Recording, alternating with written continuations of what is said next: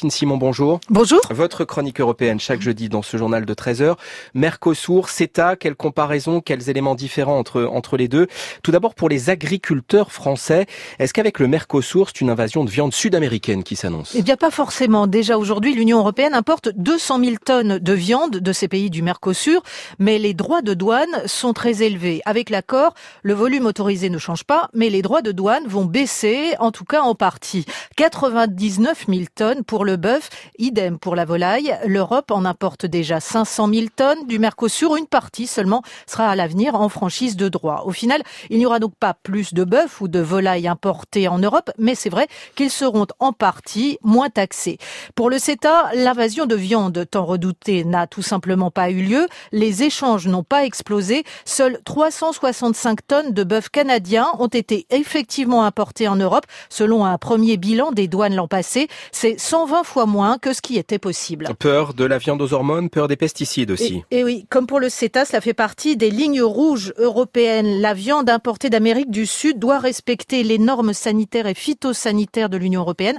Alors autant le Mercosur vend du bœuf sans hormones, c'est d'ailleurs l'un des principaux exportateurs mondiaux de viande, autant le Canada ne produit que très peu de bœuf sans hormones. Du coup, sur les 70 000 producteurs de viande canadiens, seuls 76 sont homologués, sont autorisés à exporter vers l'Europe. Euh, quant aux OGM, le Mercosur exporte déjà énormément de soja OGM vers l'Europe pour l'alimentation animale, mais l'accord conclu euh, la semaine passée n'y changera pas rien. CETA et Mercosur font-ils peser une menace de plus sur le climat? Alors c'est vrai que pour faire plaisir à l'Europe, le président euh, brésilien Bolsonaro promet de respecter l'accord de Paris. Un chapitre évoque le respect des droits des travailleurs et la conservation des forêts.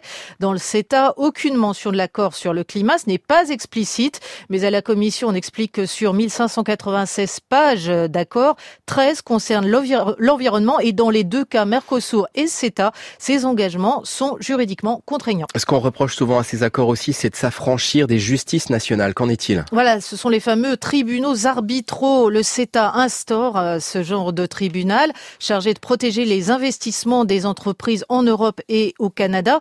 Un tribunal qui suscite beaucoup d'inquiétudes car il risque de remettre en cause les législations sociales ou environnementales. Face à la levée de boucliers des écologistes et des ONG, ce tribunal conclu dans le cadre du CETA a été réformé Désormais, ce sont les États qui nommeront des juges professionnels.